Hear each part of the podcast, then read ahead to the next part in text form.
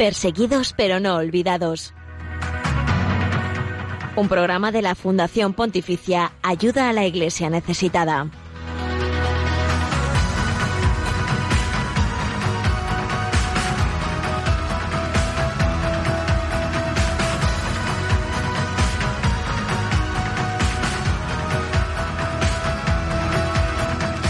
Buenos días. La juventud es sinónimo de esperanza, es sinónimo de futuro.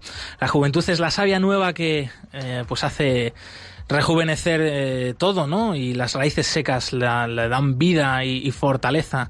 La juventud, pues, es el momento también de la vida, de los grandes ideales, ¿no? De las grandes metas por alcanzar y también, pues, de seguir el ejemplo, ¿no? De otros que pasaron por esta vida haciendo el bien. Hoy comienza en Panamá la Jornada Mundial de la Juventud, esta gran fiesta de todos los jóvenes del mundo, esta gran fiesta de la Iglesia Católica dedicada especialmente a los jóvenes. Miles y miles de peregrinos están llegando hasta allí, hasta Panamá, hasta el corazón de Centroamérica, hasta ese país que pues en realidad es la unión entre pues América del Norte y América del Sur, muy conocido, ¿no? por su canal de Panamá eh, el cual pues atraviesan millones de barcos y mercancías a lo largo de los días. Y hoy Panamá también es protagonista de este programa, Perseguidos pero no olvidados. Hasta allí están llegando también jóvenes de distintas partes del mundo donde la iglesia pues sufre persecución o es eh, muy pobre, es eh, muy pequeña. Eh, jóvenes eh, que llegarán, por ejemplo, desde Israel, desde Albania, aquí en nuestro mismo continente, Europa, eh, jóvenes que llegarán también desde América, por ejemplo, de Guatemala o de Ecuador, todos ellos acompañados y apoyados por ayuda a la Iglesia necesitada. Hablaremos de todo esto, daremos más información sobre esta participación de la Fundación Pontificia en esta Jornada Mundial de la Juventud y también, pues, eh, qué, cuál es el mensaje principal de este encuentro, cuáles son las necesidades eh, de la Iglesia allí en Panamá, en Centroamérica, eh, por lo que el Papa, pues, eligió este lugar para para esta importante cita de la que vamos a estar pendientes toda esta semana, del 22 al 27 de enero es cuando se está celebrando pues esta, este gran encuentro. Y con ello es con lo que arrancamos hoy.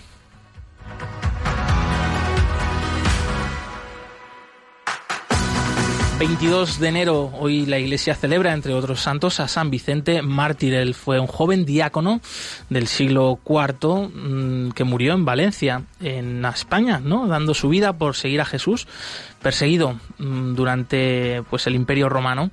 Y él valientemente no renunció de su fe, sino que optó por Jesucristo.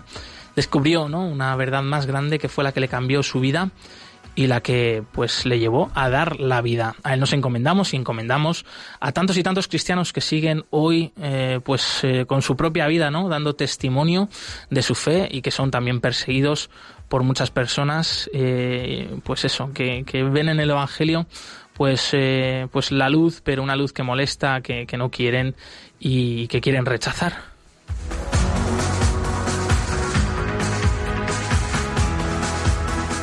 Y de estos cristianos perseguidos en el mundo también hablaremos en el programa de hoy a raíz de la Lista Mundial de la Persecución, un documento que edita la organización protestante Puertas Abiertas y que hace un repaso de la situación de los cristianos perseguidos en el mundo, más concretamente en 50 países del mundo, que son los que ocupan esta lista mundial, eh, organizados ¿no? de mayor persecución a menor persecución. Bien, hablaremos de todo ello con Ted Blake, director de Puertas Abiertas en España. Además de esto, escucharemos las palabras del Papa Francisco, que ha dirigido en el último vídeo de intenciones de oración, especialmente pues eh, tomando como protagonismo pues esta Jornada Mundial de la Juventud y los jóvenes católicos, especialmente los jóvenes de América. Y también te contamos en pues este ratito que vamos a estar con todos vosotros aquí en Radio María cuál es la situación de la libertad religiosa en Pakistán a raíz del informe Libertad religiosa en el mundo y también compartiremos un testimonio de una familia siria que está reconstruyendo su casa en Homs y que dicen que quieren volver han hablado, han compartido pues su testimonio, su vida con unos compañeros de la Fundación Ayuda a la Iglesia Necesitada y hoy pues te los traemos aquí. Quédate con nosotros, estás escuchando Perseguidos pero no olvidados en Radio María.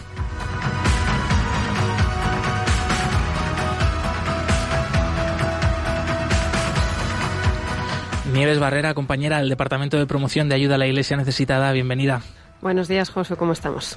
Pues muy bien, ¿no? Muy emocionados con este gran evento mundial de la Jornada Mundial de la Juventud en Panamá. Todos los ojos de la Iglesia Universal están puestos allí, ¿no? Y me imagino que también los tuyos, ¿no? Efectivamente, muy a la expectativa, porque es un súper encuentro en el que estamos todos implicados de alguna manera, ¿no? Claro estamos, que Los jóvenes están allí, pero nosotros tenemos que estar eh, con ellos, rezando por ellos para que dé mucho fruto.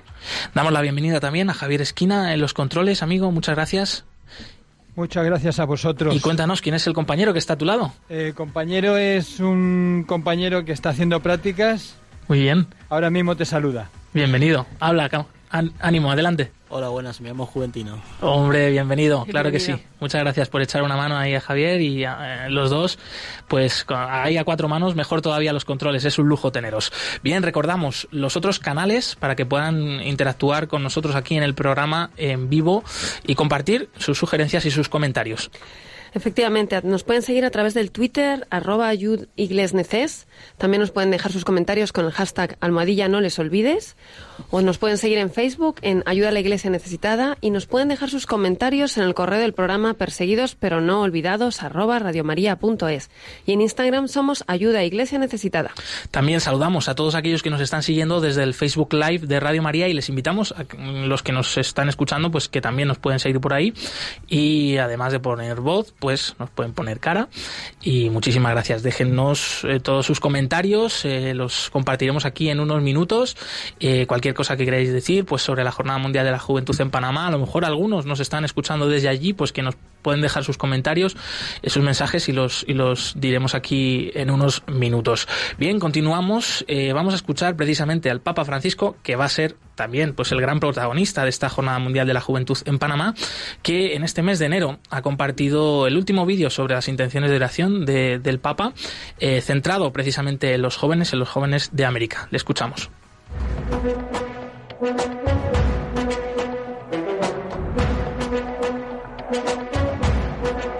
En palabras del Papa.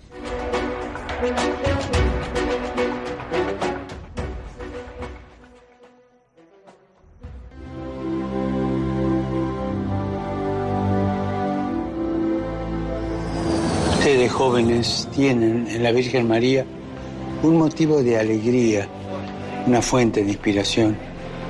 Aprovechen la Jornada Mundial de la Juventud en Panamá para contemplar a Cristo con María. Cada uno en su idioma recemos el rosario por la paz y pídanle fuerzas para soñar y trabajar por la paz. Recemos por los jóvenes, especialmente los de América Latina, para que siguiendo el ejemplo de María, respondan al llamado del Señor para comunicar la alegría del Evangelio al mundo.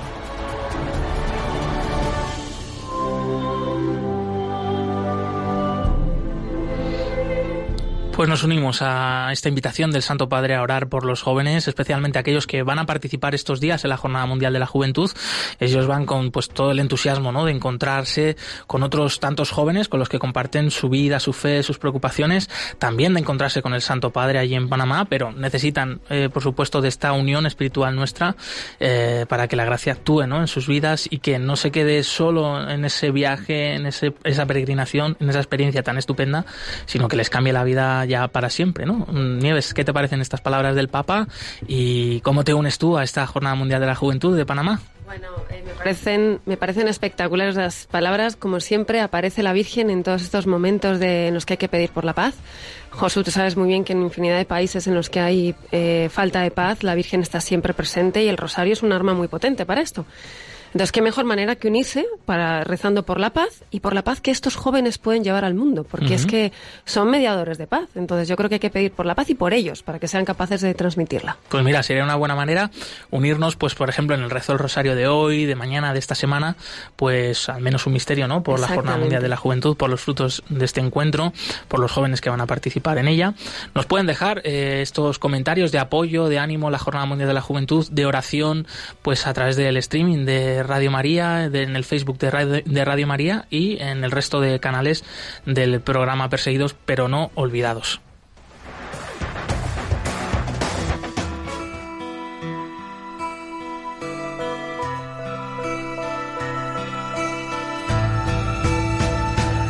La religión con más seguidores en el mundo es también la más perseguida. Descubre la realidad de los cristianos perseguidos y necesitados en Perseguidos pero no olvidados, un programa de ayuda a la Iglesia necesitada en Radio María. Los hechos, las noticias con relación a la iglesia pobre y perseguida en el mundo, desgraciadamente, pues no son actualidad en el día a día, en la opinión pública, una realidad a veces olvidada, pero que nosotros aquí sí queremos que ellos sean noticia.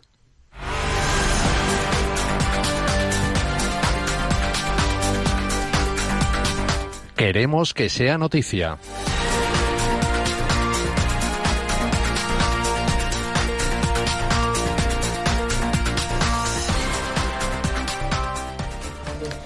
Celebran misas para dar gracias al Papa Francisco por su apoyo en Oriente Medio.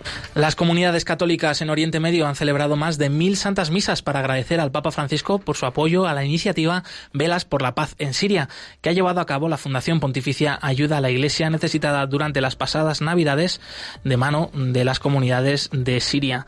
El pasado primer domingo de Adviento, el Papa Francisco encendió una vela durante el habitual rezo del Ángelus, asomado desde la ventana del Palacio Apostólico del Vaticano, pidiendo que esta llama de esperanza y tantas llamitas de esperanza disperse las tinieblas de la guerra.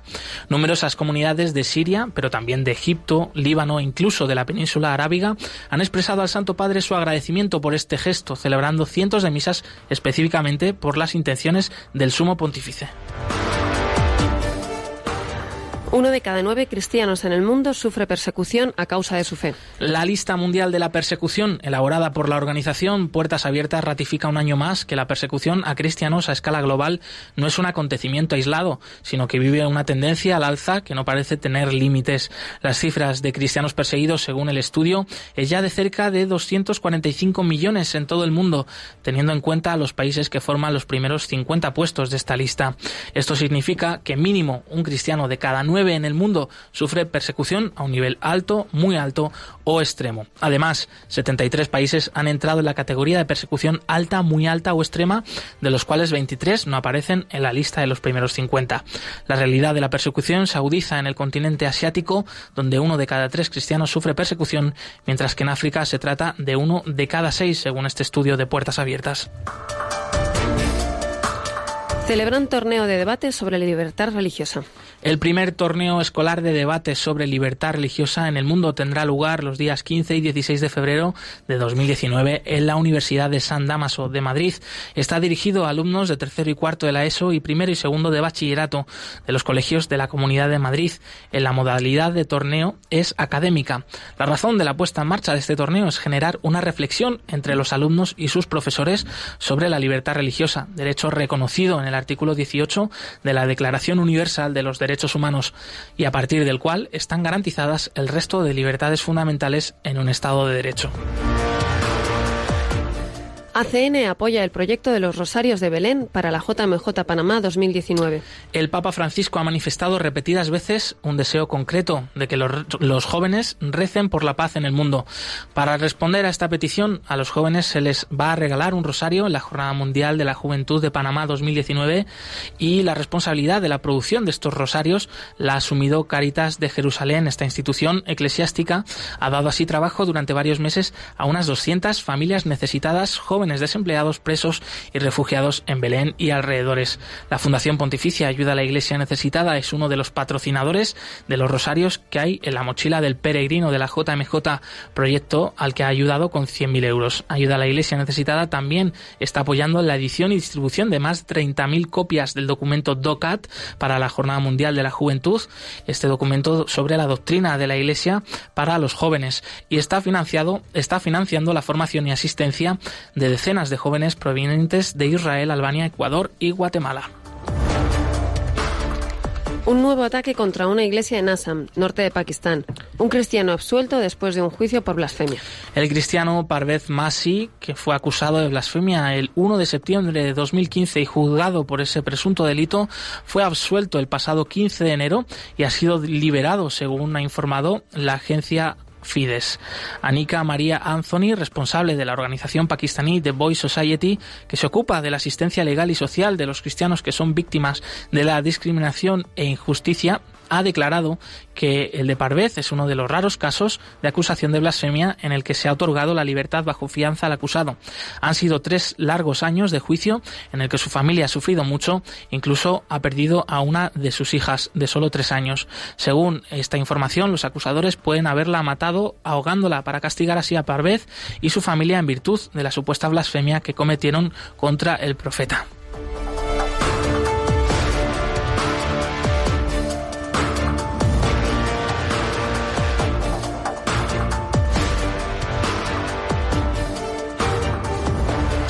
Para más información de estas y otras noticias de la actualidad sobre la iglesia pobre y perseguida en el mundo pueden visitar la web ayudalaiglesianecesitada.org.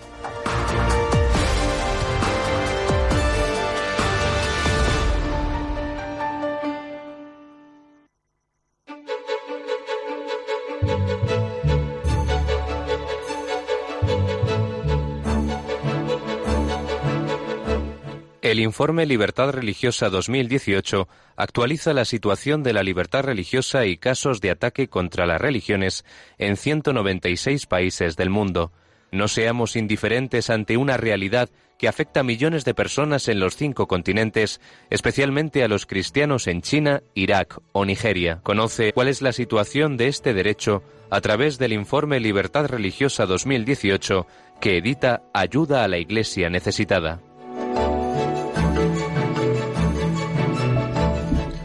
A través del streaming de Radio María, también de los comentarios de las redes sociales, nos estáis mandando vuestros mensajes para este programa de hoy de Perseguidos pero no olvidados sobre distintos temas que ya hemos tratado, la Jornada Mundial de la Juventud, la importancia de rezar por los jóvenes, eh, también sobre las noticias de actualidad que acabamos de mencionar. Nieves, ¿podrías compartir algunos de estos mensajes y quiénes nos lo mandan? Pues sí, mira, tenemos aquí eh, de Antonio que dice buenos días desde Subachoque en Colombia, lo seguimos. Qué bueno. Eh, otro, otro comentario que nos dice complacidos de que un grupo grande de jóvenes colombianos de nuestra pastoral juvenil, seminaristas y muchachos, se encuentran en Panamá para esta histórica jornada. Eh, gente nos, nos escribe también, te mandan un saludo, Josué, desde Toledo, María del Carmen. Gracias, María del Carmen, muchas gracias. y, mm, y, también aquí, eh, feliz día parte para el grupo de Facebook. O sea, te estamos, eh, la verdad que está aquí la gente a tope con todos. Estupendo, estupendo. Pues bien, tenemos todavía mucho programa por delante y vamos a pasar ahora a uno de los temas centrales de hoy, que es este informe, la lista mundial de la persecución sobre la situación de los cristianos perseguidos en el mundo. Crece la falta de libertad religiosa, con ello también crece la inseguridad de las personas que por su fe pues pueden ser perseguidas, pueden sufrir pues algún tipo de marginación, depresión, incluso ¿no? de persecución violenta. Esto está constatado por distintos estudios, uno de ellos pues el informe Libertad Religiosa de nuestra fundación Ayuda a la Iglesia Necesitada, pero también pues a estas conclusiones se une ¿no? este nuevo informe hecho por eh, la organización evangélica Puertas Abiertas y tenemos al otro lado ya del teléfono a Ted Blake, director de Puertas Abiertas en España, para profundizar más en esta lista de la persecución en el mundo. Ted, bienvenido. Pues muchas gracias.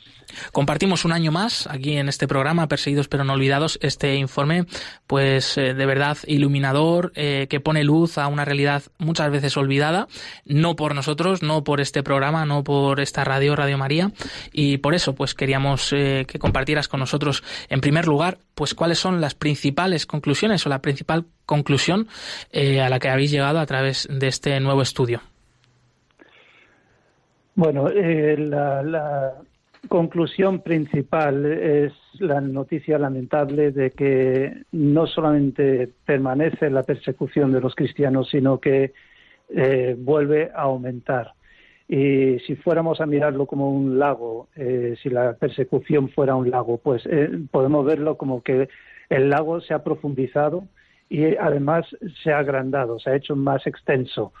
Esto quiere decir que el nivel de persecución que sufren los cristianos es más intenso este año que el año anterior, igual que todos los años anteriores. Eh, vamos viendo cómo la, la intensidad de la persecución va en aumento y a la vez se está extendiendo cada vez a más países del mundo. Y es una realidad de que los cristianos eh, están siendo cada vez menos tolerados en prácticamente todas partes del mundo.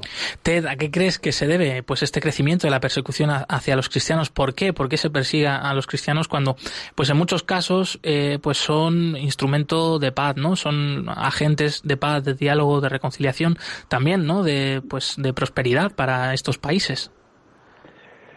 Sí, eh, eh, vivimos en un mundo complicado y la, una de las cosas que, que nos afecta es el hecho de que el cristianismo también es una de las fuentes eh, de libertad de pensamiento. Eh, la, toda la ideología de libertad religiosa nace de un principio cristiano de que todas las personas tienen que tener la libertad de elegir si quieren seguir a una religión o, a, otra. Y eh, hay muchos lugares donde lo que están pretendiendo es que todo el mundo piense de la misma forma. Y eh, esto lo vemos en los países donde hay religiones eh, mayoritarias que no son cristianas y lo vemos también en otros países donde tienen ideologías que eh, lo que quieren es que todo el pueblo, toda la población de ese país pues piense de la misma forma y por lo tanto el cristianismo no cabe dentro de esta forma de, concebir las cosas. Haciendo un repaso por este, esta nueva lista de la persecución 2019, Ted, eh, vemos cómo habéis destacado, por ejemplo, el caso de la India, eh, un país preocupante en cuanto a la persecución de los cristianos. ¿Qué está ocurriendo allí? En la India, la India es una democracia, es eh, la democracia más grande del mundo. Eh, nosotros estábamos hablando de 1.200 millones de habitantes y posiblemente ya haya crecido a más de 1.300. Eh, y es uno de los países donde el presidente fue elegido hace creo que son cuatro años y él ha promovido una ideología de nacionalismo religioso. Y este nacionalismo religioso eh, básicamente llega a decir que eh, ser indio y ser hindú debe ser lo mismo. Por lo tanto, si una persona es india pero no es hindú, pues no tiene cabida en el país de India. O se convierte al hinduismo o se tiene que marchar.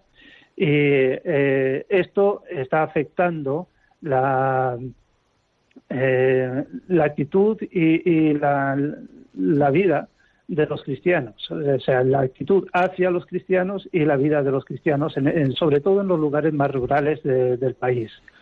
Y eh, también eh, muchos de los eh, activistas violentos hinduistas radicales actúan en contra de la iglesia cristiana en diferentes lugares y luego mm, lo pueden hacer con impunidad. No, no hay nada que impida que ellos lleven a cabo estas acciones violentas contra cristianos y por lo tanto estamos viendo que no solamente se está cortando las libertades de los cristianos, porque hay organizaciones cristianas que han sido expulsadas del país porque vienen, tienen su origen fuera del país y, y las han expulsado, pero también las eh, iglesias locales eh, que están en, en, India pues están sufriendo ataques de diferentes dimensiones.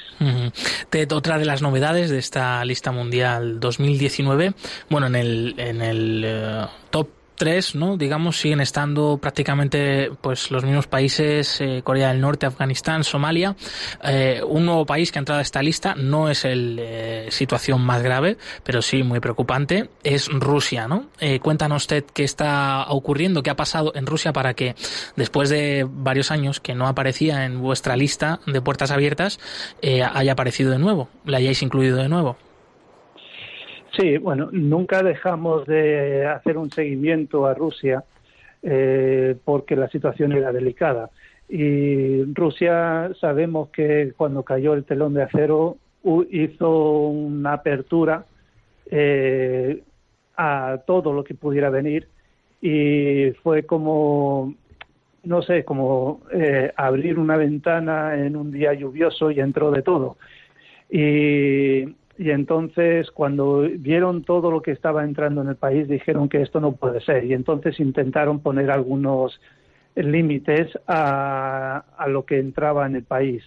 Y eh, desde entonces hemos estado siguiendo lo que ellos están haciendo en el país y, y tal.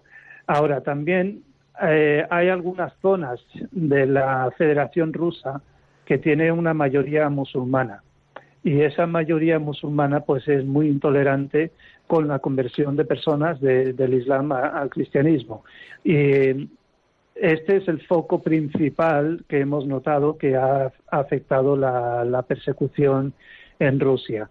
Y, entonces, pues, eh, esto es lo que eh, el foco principal de, la entrada de Rusia en, esta lista. Hmm. Este informe, pues que además es, hay que reconocerlo, ¿no? Muy valiente, muy bien hecho, objetivamente con datos. Algunos de ellos, por ejemplo, nos llaman mucho la atención. Más de 4.000 cristianos asesinados por su fe en, el año 2018. Eh, mm, es una barbaridad.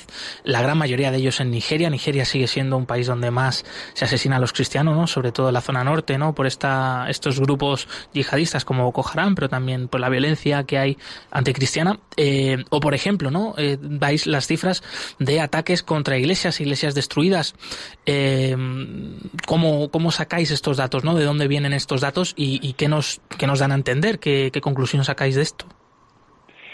Sí, eh, bueno, nosotros llevamos 55 años trabajando con la, con la Iglesia, no, desde el año 1955, que son más de 55 años, más de 60 años trabajando con los cristianos que sufren persecución en todo el mundo. Empezamos en el bloque eh, comunista del este de Europa y, y Asia, y luego ya cuando cayó el telón de acero empezamos a eh, girar nuestra atención hacia el mundo musulmán y luego pues también hemos visto que hay otros focos de, persecución y seguimos haciendo los estudios para saber dónde la persecución es eh, más intensa para estar presentes en esos lugares. Eh, entonces, estando presentes, pues tenemos contactos, tenemos personas que son conocedoras de la situación eh, directamente en persona. Por lo tanto, les enviamos una encuesta de varias páginas eh, que hace preguntas de todo tipo de cuestiones relacionadas con la vida personal de cada cristiano y cómo su eh, cómo el ejercer su fe como cristiano en ese país se ve limitada. Y, y entonces ellos están contestando esas preguntas y recopilamos la información de varias personas de cada país y hacemos un análisis de las respuestas para que luego salga un cómputo. Y luego el resultado de eso lo, eh, verificamos pues con otras fuentes de personas que también están haciendo estudios de, de la libertad religiosa en el mundo y vemos eh, que si coinciden nuestros datos con los que ellos tienen, si no coinciden, pues intentamos ver, ver por qué hay diferencias. Y luego, pues sometemos nuestro estudio a una auditoría de personas entendidas en el tema para asegurarse de que lo que es nuestro proceso y luego nuestras eh, conclusiones eh, son eh, válidas dentro de lo que es el estudio. Entonces, eh, sí es un estudio bastante académico y es un estudio que tiene una base bastante fuerte en cuanto a su eh, solidez en, los resultados que, aporta. Por lo tanto, pues eh, tenemos bastante confianza en de que los datos que estamos dando son, son reales. Mm. Antes de terminar, eh, Ted, eh, estamos celebrando esta, en estos días la Semana de Oración por la Unidad de los Cristianos, además con un lema, actúa siempre con justicia.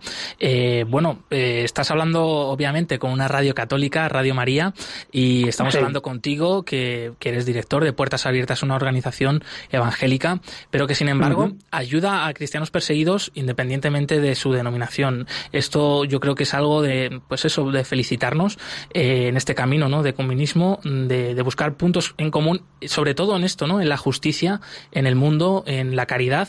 Eh, ¿Cómo valoras, eh, pues en este sentido, la labor de puertas abiertas? Pues una de las cosas que, uno de los principios sobre los cuales trabaja Puertas Abiertas es el hecho de que si hay una persona que se identifica con el nombre de Cristo Jesús, o sea, dice, yo soy un seguidor de Jesús y por ser un seguidor de Jesús sufre persecución, esa persona pues es una persona que necesita nuestra ayuda. Y por eso nosotros trabajamos con las personas que se identifican con Jesús y sufren persecución. No miramos si son de una denominación o de otra. Y queremos trabajar en esa línea porque lo que queremos es edificar el reino de Dios y no hacer lo contrario. Pues eh, Ted Blake, eh, director de Puertas Abiertas en España, muchas gracias por habernos eh, traído de nuevo la lista de la persecución 2019. Gracias por este último mensaje y enhorabuena de verdad por este estudio y por este trabajo que hacéis. Un fuerte abrazo. Igualmente, un fuerte abrazo. Muchas gracias.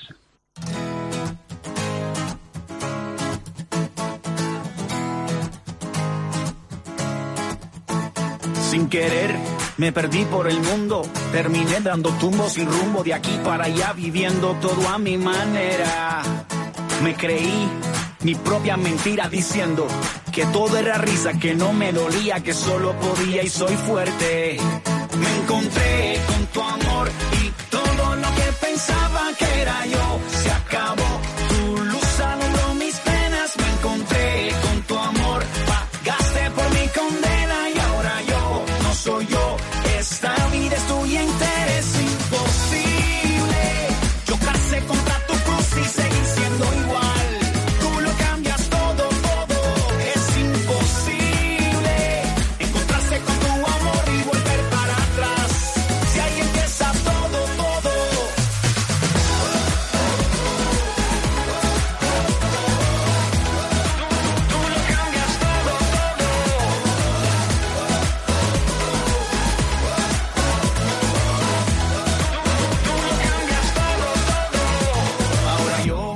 no concibo mi vida sin vivir para darte alegría y contarle a la gente lo bueno que eres. En ti tengo el amigo que siempre busqué. Mi vida es mejor desde que te encontré. No puedo cambiar lo que das por riqueza y placeres.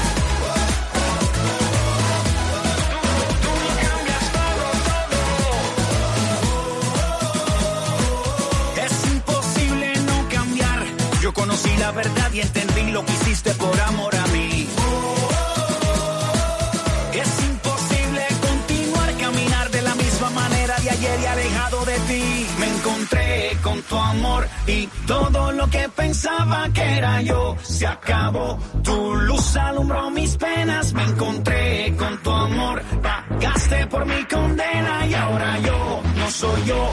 Esta vida es tuya.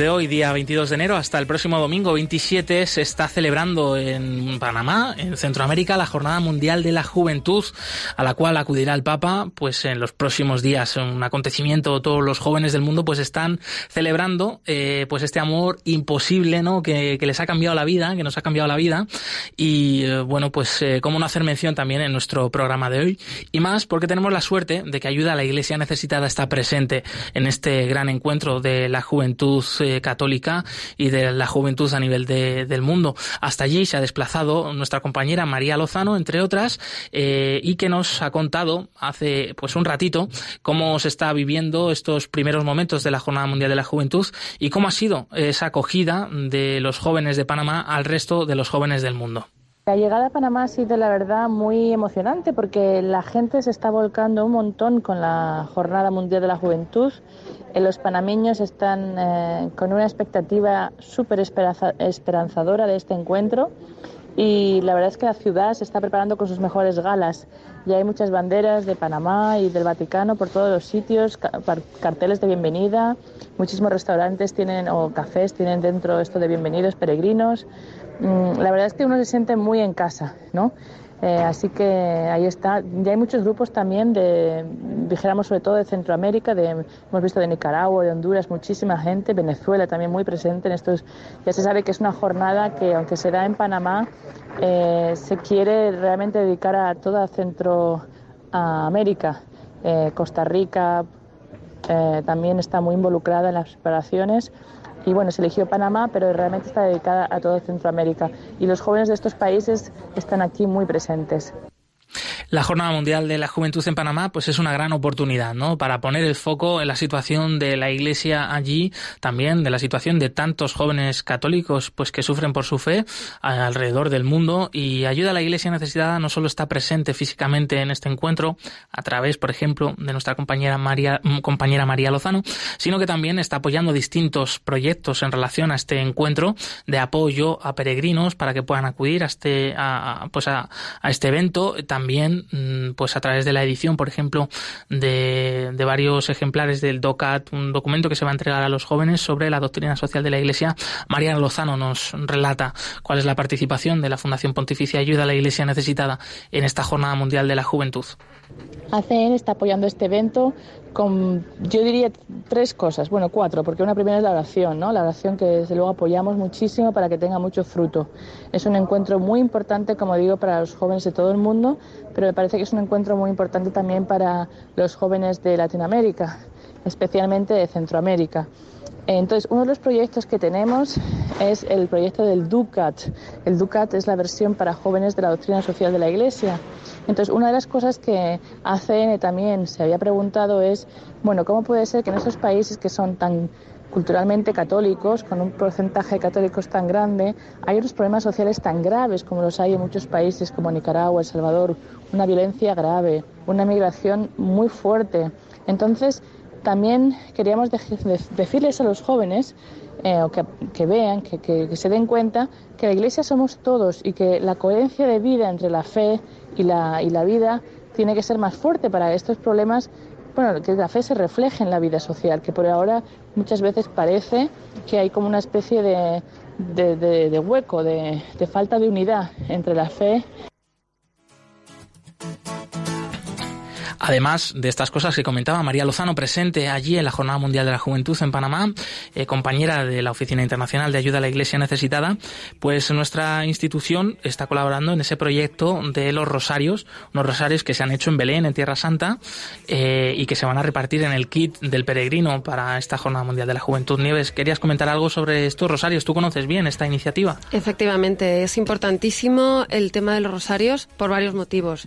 Primero porque se, se ayuda a las familias como se ha dicho, económicamente se les ha ayudado con este proyecto, pero no nos quedemos solo en eso, sino que para los cristianos de Tierra Santa y los de Belén es muy importante que esto salga fuera, este rosario. Implica que va a haber un millón de personas que van a saber que hay cristianos en Belén y que están, y que están eh, bueno, necesitados de ayuda y además de oraciones. Y fijaros la importancia que tiene, porque va a haber un millón de personas que cada vez que rece ese rosario se va a acordar de los cristianos de Belén. O sea, esto es un proyectazo.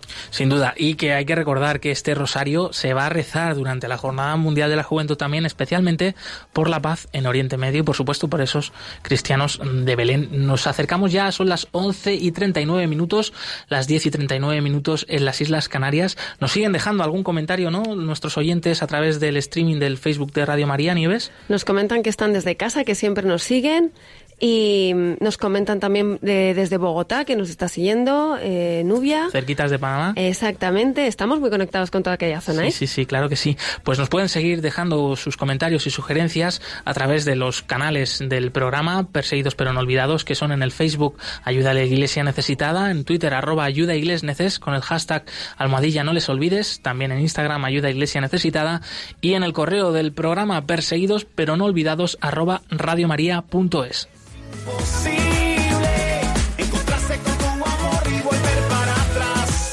Si ahí empieza todo, todo.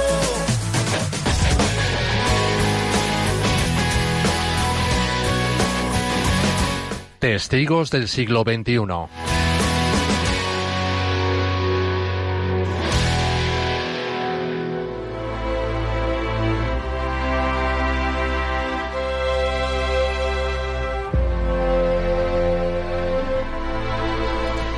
El casco histórico de la ciudad de Homs, también el llamado el Viejo Homs, es un barrio de calles estrechas y edificios construidos en piedra negra, característica de la arquitectura tradicional de esta ciudad de Siria.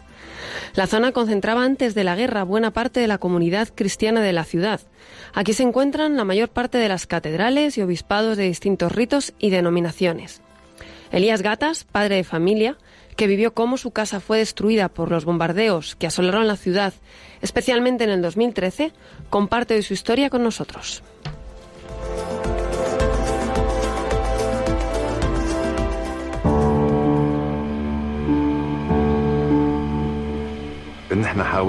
Tratamos de quedarnos en nuestra casa durante la batalla. La casa es la cosa más preciada. Cuando los combates se volvieron insoportables en 2013, huimos con lo que traíamos puesto. Mi hijo y yo fuimos heridos. Nos llevaron al hospital en un tanque. Esos fueron los peores días de nuestras vidas. Estamos cansados de nuestro desplazamiento. Hogar es donde está el corazón. Queremos volver.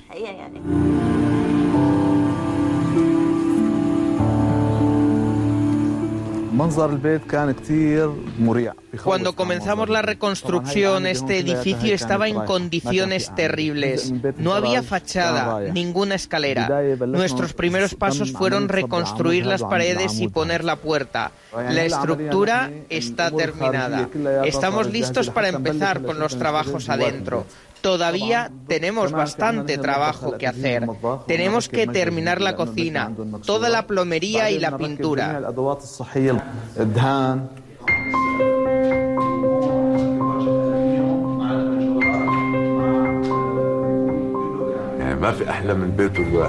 Como dice el dicho, hogar, dulce hogar. Todas nuestras memorias, nuestra vida están aquí. Estoy feliz de poder volver a mi casa. Agradecemos a los benefactores de ayuda a la iglesia necesitada por ayudarnos a volver a casa.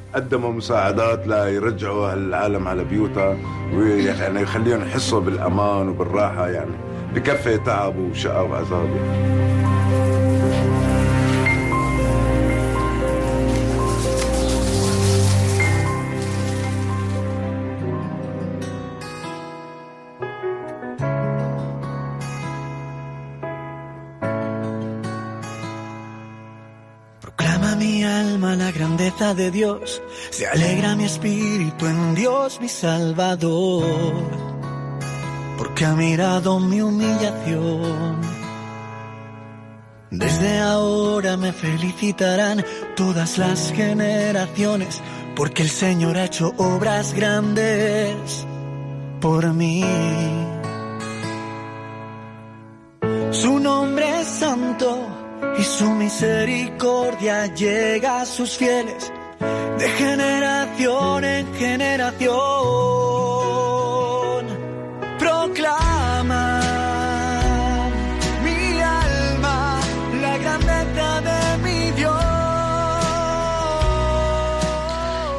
Y de testimonios llenos de esperanza, como el que acabamos de escuchar de Elías Gatás, un padre de familia de Homs, de Siria, que está reconstruyendo su casa, que quiere volver y recuperar sus vidas, su vida después de la guerra, nos vamos a otro testimonio también de esperanza que nos ha llegado en estas últimas semanas desde Pakistán. Allí se han reunido más de 500 ulemas, que son pues maestros de la ley islámica, para denunciar en Islamabad, de la capital de este país, pues el mal uso de la ley de la blasfemia y pues el asesinato, el atropello de las minorías religiosas y más aún pues en nombre de Dios. Es un hálito de esperanza para cristianos y también miembros de otras minorías religiosas, eh, religiosas en este país. Además, estos ulemas han hecho mención al caso concreto de Asia Bibi, que esperamos que se resuelva pronto. Ella continúa estando en Pakistán, son las últimas informaciones que tenemos, pero a la espera de, de pronto pues poder estar, reunirse de nuevo con su familia y vivir pues en paz, en libertad. No sabemos si en Pakistán o fuera de él, pero seguimos rezando por, por ella Por Asia Bibi. Por eso queremos acercarnos ahora, una vez más, a cuál es la situación de la libertad religiosa en Pakistán, eh, también teniendo pues de la mano del informe Libertad religiosa en el mundo editado por Ayuda a la Iglesia Necesitada.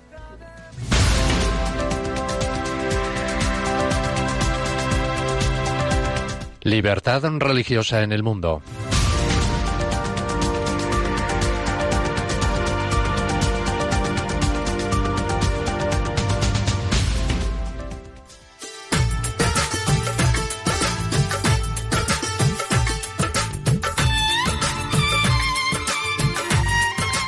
La República Islámica de Pakistán se creó como Estado laico en la época de la partición de la India en 1947.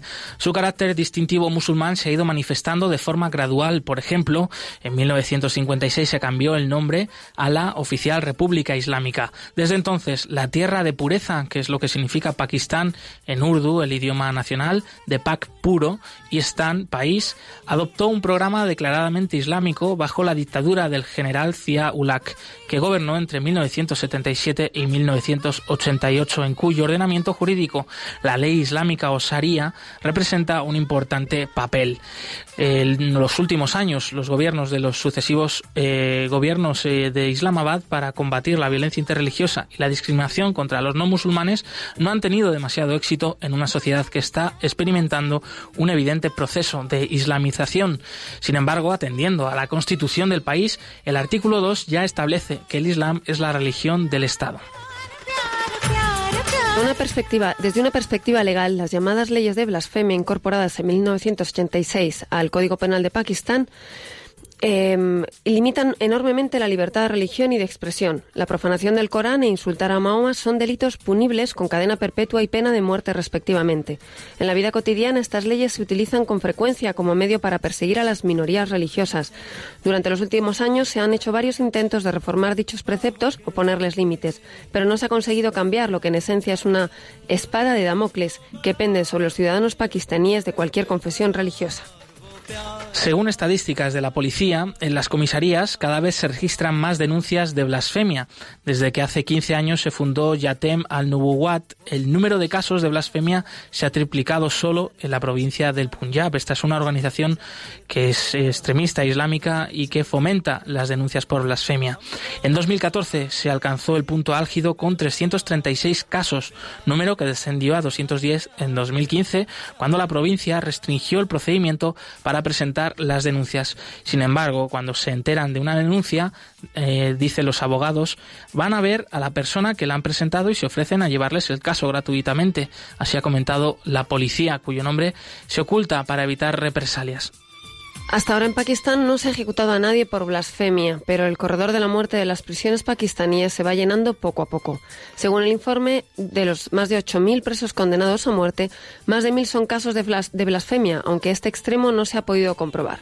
Uno de estos casos es el de Asia Bibi, mujer cristiana cuyo denunciante recibió el asesoramiento legal de los abogados de Yad el Numuwat, tanto en el Tribunal Inferior como en el de Apelación.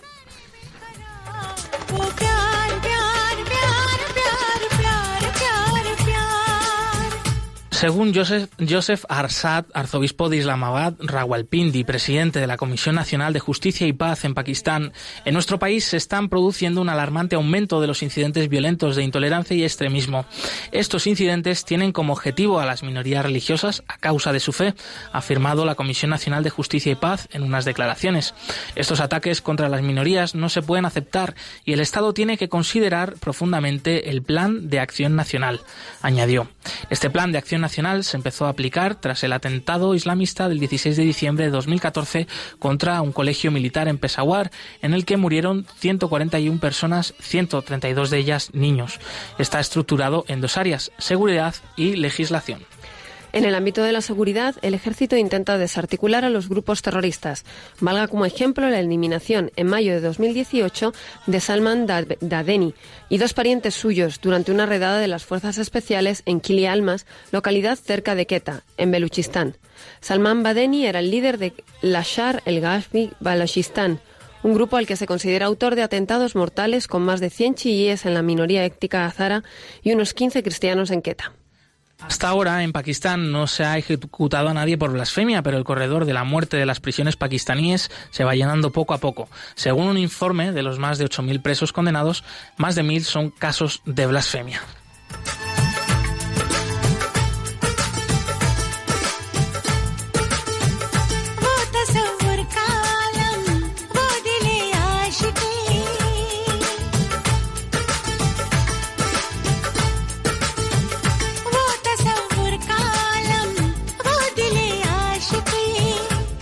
Los matrimonios forzados de mujeres jóvenes también afligen enormemente a las minorías religiosas. En los últimos años, el creciente fenómeno de las conversiones forzosas de chicas hindúes en la provincia de Sindh se ha convertido en un grave problema para la comunidad hindú. Según la asociación Pachanjat Hindu Pakistán, cada año cerca de mil niñas y mujeres jóvenes de Sindh son obligadas a convertirse al Islam lo que ha provocado un éxodo de familias hindúes a la vecina India. El año 2018 es un año electoral para Pakistán. Las primeras elecciones parlamentarias se han celebrado el pasado julio con la victoria del nuevo presidente uh, Narim Khan.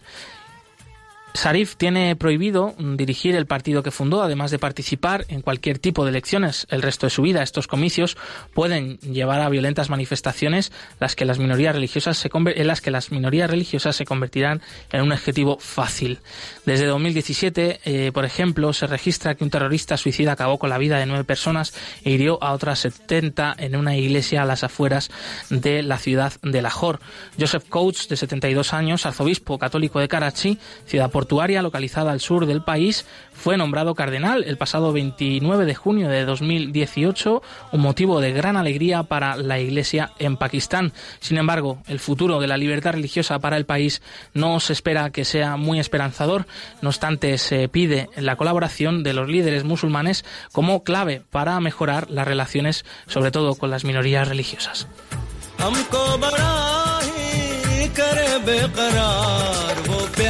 करे बेकरार वो प्यार प्यार प्यार प्यार प्यार प्यार प्यार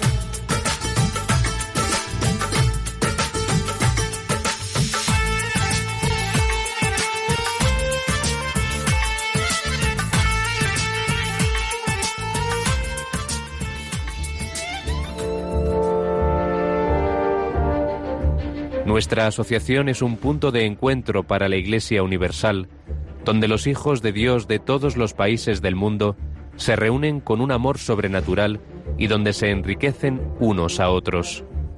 Padre Berenfried van Straten, fundador de Ayuda a la Iglesia Necesitada.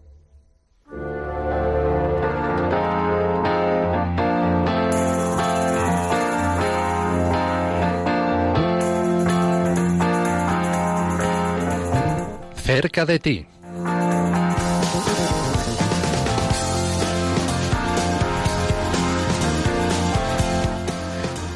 Y este informe Libertad Religiosa en el Mundo, del cual pues nos hemos centrado ahora en Pakistán, se va a presentar en distintas diócesis de España en los próximos días. Muy atentos para hablarnos de ello. Tenemos aquí pues a Nieves Barrera, compañera del Departamento de Promoción de Ayuda a la Iglesia Necesitada. Cuéntanos, Nieves. Pues sí, tenemos dos presentaciones del informe de Libertad Religiosa para esta semana ya. Tendremos el próximo día 24 en Córdoba el jueves, este jueves 24 a las 7 de la tarde en el Palacio Episcopal de Córdoba.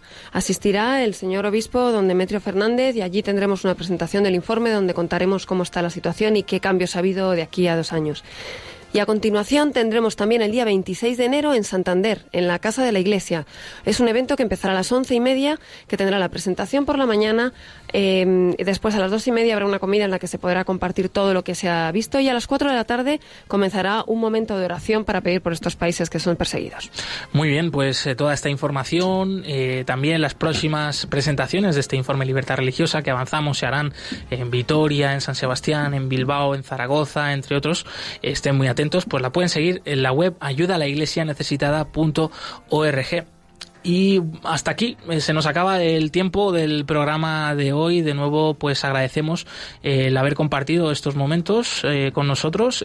creo que hay todavía algún comentario en el streaming del Facebook Live de Radio María. Sí, también sobre la JMJ. José Antonio nos saluda y nos dice que de Orihuela Alicante habrá un montón de jóvenes que van para allá, para Panamá, para Panamá y que además que dice que de allí podrán salir nuevas vocaciones sacerdotales religiosas que desde la diócesis animan mucho y rezan mucho por ellos. Pues nos pueden dejar dejar seguir dejándonos sus comentarios y sugerencias. Eh, los hablaremos de ellos, los comentaremos en el próximo programa, pues en las redes sociales, en Facebook Ayuda Iglesia Necesitada. Estamos también en Twitter arroba Ayuda Neces con el hashtag almohadilla. No les olvides.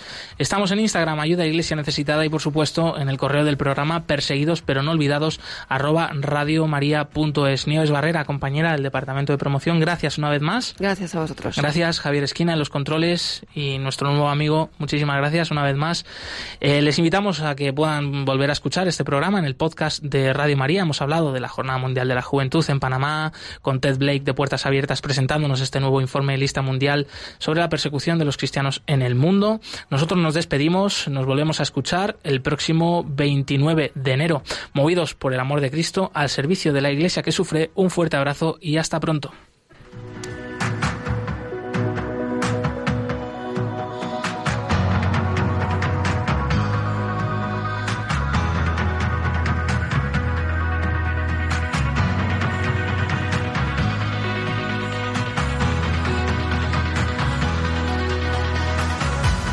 Han escuchado Perseguidos pero no olvidados. Un programa de la Fundación Pontificia Ayuda a la Iglesia Necesitada.